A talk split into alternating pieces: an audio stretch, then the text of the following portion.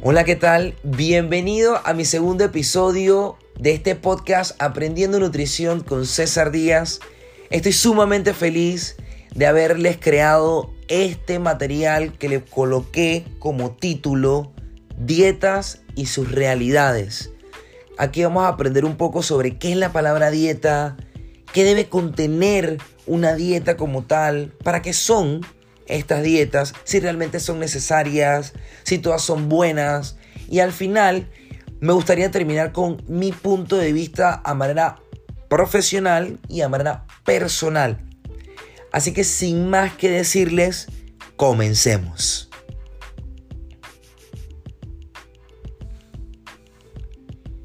Muy bien, seguramente cuando estás viendo que una persona quiere iniciar un estilo de vida saludable o está tratando de lograr algún objetivo con respecto a su peso, a sentirse mejor, etc., siempre vas a escuchar la palabra de por medio dieta. ¡Ey! ¿Sabes? Me metí aquí a una dieta para ra, ra, ra, ra, lograr lo que sea, cualquier objetivo. Pero cuando nosotros vamos a la literatura y vamos a verificar qué significa la palabra dieta, nos podemos percatar que es el cúmulo o la suma de alimentos a lo largo del tiempo, ya sea un día, una semana, un mes, un año o todo el tiempo en que una persona viva. ¿Ok? Y de seguro te dirás, ok, pero ¿eso quiere decir que yo puedo comer lo que sea y estoy haciendo una dieta? Sí, claro que sí. De hecho, dentro de la palabra dieta no se toma en cuenta hábitos.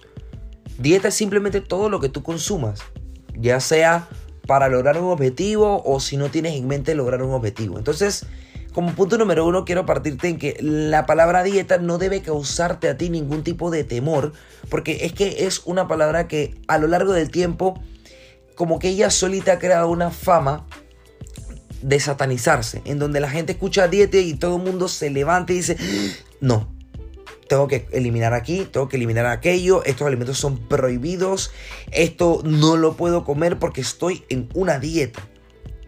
Y realmente no es así, porque como les digo, la dieta no toma en cuenta conductas alimentarias. Y las conductas son lo que, lo que va a determinar, va a ser el factor determinante si son a manera positiva o negativa para tu salud. Entonces, al final ¿para qué sirve esta palabra o para qué sirve hacer una dieta como tal? Bueno, primero que todo, como es un cúmulo de alimentos, es para que tú te mantengas con energía y te mantengas lo más eh, eh, funcional posible, puedas vivir. Punto número uno. Punto número dos, independientemente de lo que tú consumas, al final del día, eso tu cuerpo lo va a utilizar y ya sea para acumularlo, para desecharlo, para hacer funciones durante todo tu día, etcétera, etcétera, etcétera. Sin embargo, las personas realizan este tema de dieta cuando quieren lograr un objetivo. Y es que aquí la situación cambia. Cuando tú realizas un hábito o un cúmulo de alimentos direccionado a un objetivo, ya esto deja de llamarse dieta. Esto se llama dietoterapia. ¿Por qué? Le vamos a agregar la palabra terapia. Porque esto va a tener una fecha de inicio y una fecha de finalización. Te recuerdo que en el episodio número uno, que es cómo iniciar, siempre les hablé de que no importa el objetivo final, lo importante es que el camino que vayas a tomar sea un camino que te aporte herramientas para poder mantener tu objetivo final a largo plazo. Y es precisamente lo, de, lo que les quise venir a hablar hoy con respecto a la dietoterapia.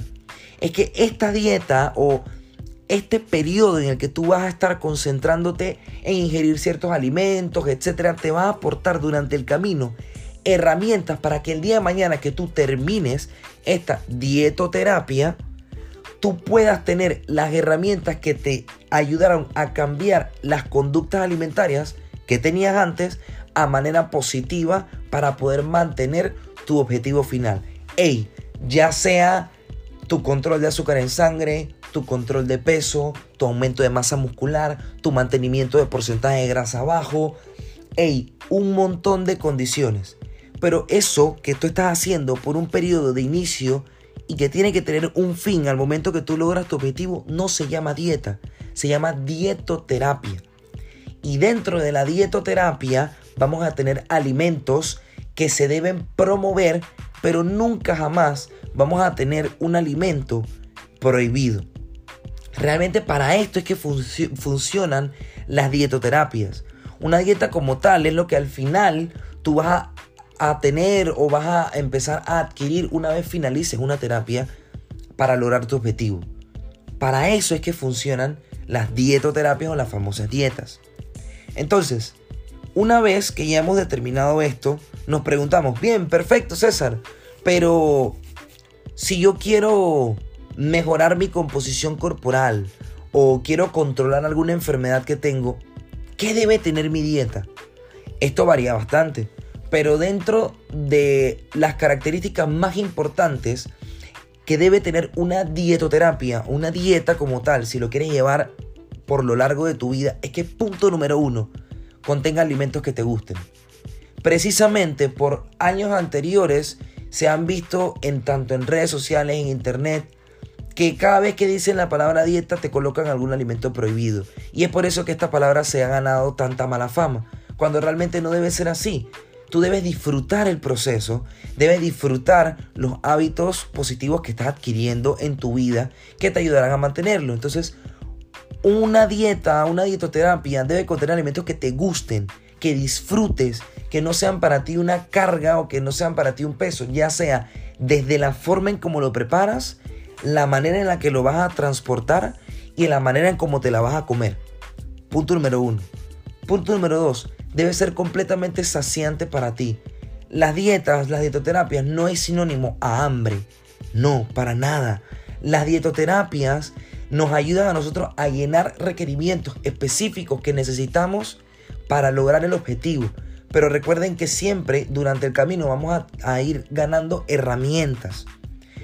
Aparte de esto, una dietoterapia debe ser completa debe tener grupos completos de alimentos y debe tener ciertos alimentos que no te van a garantizar buenos resultados, pero que sí son importantes agregarlos para el tema de la salud mental. Y en esto no quiero entrar mucho porque sé que hay profesionales que se dedican a esto, que es el psicólogo y demás. Pero a veces, dentro de una dietoterapia, agregar alimentos procesados, alimentos que realmente van en ti, son importantes para darte ese aire de alguna dietoterapia que tenga un tiempo muy prolongado. Es importantísimo agregar eso. Otro, otro de los conceptos que debe tener una dieta es que debe ser variada. No tiene que ser monótona como que, ay, los lunes me toca esto, los martes me toca esto y repite y repite y repite. No, debe ser diversa, debe ser divertida, debe, debe agradarte tanto a tal punto que tengas herramientas para tú crear tus mismos platos, pero siempre entendiendo la razón de cada uno. Y ese es otro punto que debe aportarte una dieta o una dietoterapia. Es que al momento de tú ingerir los alimentos, aparte de gustarte, sentirte saciado, es entender por qué lo estás haciendo y escuchar y sentir tu cuerpo al momento que recibe los alimentos, cómo reacciona en base a eso. Hay muchos alimentos que al tú consumirlos te sientes muy contento. Hay muchos alimentos que muy probablemente después de un tiempo prolongado de estar consumiéndolos, realmente te pueden inflamar. Y eso es algo que hay que tomar en consideración e ir haciendo ajustes. Por eso es importantísimo, importantísimo lo que les dije en el primer episodio, que es siempre tener una persona que te pueda guiar de la manera adecuada, para, de manera personalizada, para lograr tu objetivo específico. ¿Okay? básicamente eso son el tipo de cosas que se necesita dentro de una dietoterapia adecuada, de inicio a fin, que te guste, que sea saciante, que no sea pesado para ti, que también tenga momentos en donde tú te puedas relajar y que eso no tiene nada de malo. ¿Ok? Ahora, la pregunta del millón es, son necesarias. Mm, depende también. Si tú quieres cumplir un objetivo, claro que va a ser necesario si deseas lograrlo. Pero si tienes una condición, es esencial que tú trates de manejar una dietoterapia a lo largo de tu vida, que ya después de, primero iniciando como dietoterapia, dejará de ser dietoterapia y se transformará en una dieta, en donde te vas a acostumbrar y vas a entender por qué estás consumiendo estos alimentos y vas a ver lo positivo que te ayuda a ti consumirlos. Ejemplo, las personas que sufren del azúcar y las personas que sufren de la presión, la famosa diabetes y la hipertensión. Tienen ciertas limitaciones, mas no tienen restricciones. ¿Ok? Y eso es un cambio que poco a poco vamos a ir logrando y lo vamos a ver tan sencillo y lo vamos a ver tan positivo que vamos a decir, hey, yo creo que más nunca voy a comer este alimento porque no quiero volver a recordar lo mal que yo me sentía al momento de consumirlo. Y no desde el punto de vista emocional, sino desde el punto de vista físico. Te sentías desganado, te sentías con muy poca energía, te sentías con pereza, hacías las cosas con muy mal humor, etcétera, etcétera, etcétera. Ahora, cuando considero yo que una dietoterapia no es necesaria? Una vez ya tú logras tu objetivo, una vez ya tú logras todo lo, que tanto estabas buscando. Ya no hay necesidad de estar limitándonos tanto, para nada. Porque ya tú tienes las herramientas para controlar cuando de repente tú estás viendo algún desajuste. ¿Ok? Otra de las cosas que también eh, quisiera resaltar es que una dieta debe tratar de tener la mejor calidad de alimentos posibles. Porque no es solamente como que, ay, mira, eh, yo voy a hacer esto de algo de, bueno, contar lo que, lo que me como y demás. No, no, no, no, no solamente eso. Sino también hay que darnos cuenta es qué es lo que yo estoy ingiriendo. Es natural. Estoy ingiriendo algo procesado. Yo sé leer lo que estoy consumiendo. Y eso estaría bueno hablarlo en otro episodio. Ustedes me dirán en mi Instagram, arroba 14 si les hablo algún episodio sobre el etiquetado nutricional y lo que ustedes deben saber. Pero básicamente, este, ya como para poder aterrizarles un poquito, si son necesarias va a depender mucho de cada uno de nosotros. Si queremos lograr algún objetivo, sí, va a ser necesaria una dietoterapia. Pero a la final, cuando ya logras tu objetivo, tu dieta tú la puedes controlar, la puedes ir variando porque vas a tener esas herramientas para poder reajustar cuando sientas que, hey, estoy, digamos, perdiendo el objetivo que ya había logrado. Y ya, tenemos que eh, ponernos en regla y demás, todo muy bien. Ahora, todas son buenas. Sí, claro, todas van a ser muy buenas, siempre y cuando cumplan con lo que les comenté, lo que debe tener una dietoterapia. Ahora, cuando no van a ser buenas, cuando son muy restrictivas, cuando cambian tu humor, cuando te pesa mucho comer, cuando te la pasas con hambre, cuando no te gustan los alimentos, cuando hay mucha monotonía, tanto en platos como en alimentos, cuando realmente para ti, más que una ayuda, termina siendo una carga que el día de mañana que cumples tu objetivo, dices, realmente yo haría esto de nuevo. No, yo siento que me costó demasiado. Ahí está la razón en donde tú vas a decir si una dieta es buena o no. Siempre ten en mente esto, siempre. Por último, te quiero dar mi punto de vista. Yo considero em, que las dietas son necesarias como una herramienta para que tú aprendas cómo te empiezas a sentir cuando haces buenas combinaciones de alimentos. Y que durante ese proceso que tú estás entendiendo, viendo cómo está cambiando tu cuerpo y cómo se te está respondiendo tu cuerpo, ir aprendiendo cómo tú mismo hacer estas combinaciones, ir aprendiendo tú mismo cómo tú solito lo puedes hacer y que esa persona que te está guiando el día de mañana no lo necesites o lo necesites para cosas muy puntuales.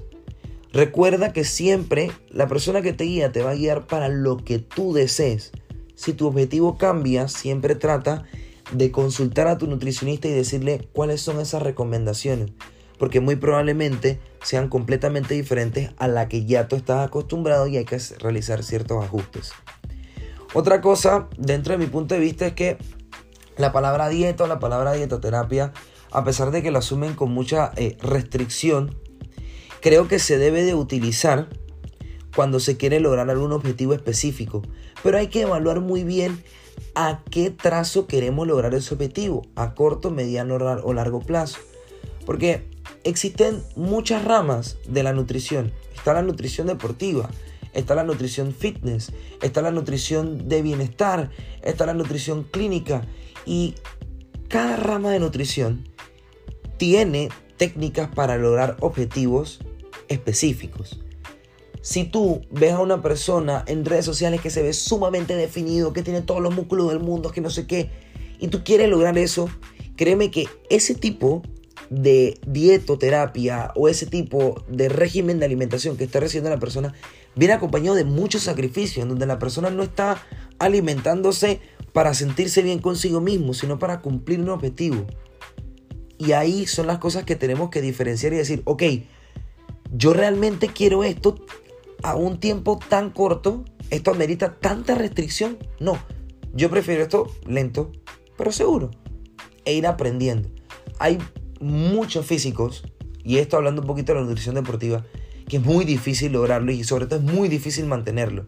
Y este es mi propósito del podcast, que ustedes eh, escuchen y ustedes sepan de que mantener físicos es mantener físicos tan definidos es algo que no puede ser sostenido a largo plazo y que viene acompañado de tantas restricciones en donde la persona no está comiendo para sentirse bien por dentro, sino está consumiendo alimentos por una razón específica y es desempeñarse en algún deporte o mantener algún físico. Así que mucha mente con eso quise terminar con esto para aclarárselos porque sé que en el mundo del ejercicio y de la nutrición todo el mundo quiere verse fit, pero es que el fit es diferente para muchas personas porque todos somos diferentes.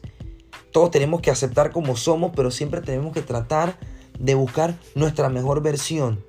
Cuando ya tú sientes que tu mente se está desviando y te está costando demasiado, digamos que aumentar o mejorar mucho más tu calidad, entonces tú dices, ok, bien, perfecto, esta es mi mejor versión, voy a seguir trabajando poco a poco, pero no me voy a apresurar, porque puede traer consecuencias. Así que esto ha sido todo por hoy. Espero que te haya gustado este podcast. Mira tú, hasta me pasé. La idea era que, era que fuesen 15 minutos, pero me emocioné. Este fue el segundo podcast de Aprendiendo Nutrición con César Díaz. Espero que te haya gustado. Recuerda seguirme en mis redes sociales en Instagram, arroba César Díaz 14. Tienes todo un cúmulo de nutrición.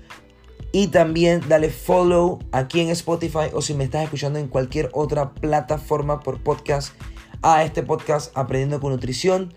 Aprendiendo Nutrición, perdón, con César Díaz. Esto fue todo por hoy. Muchas gracias por escucharlo hasta aquí y espero que me puedas escuchar en este próximo episodio. Adiós.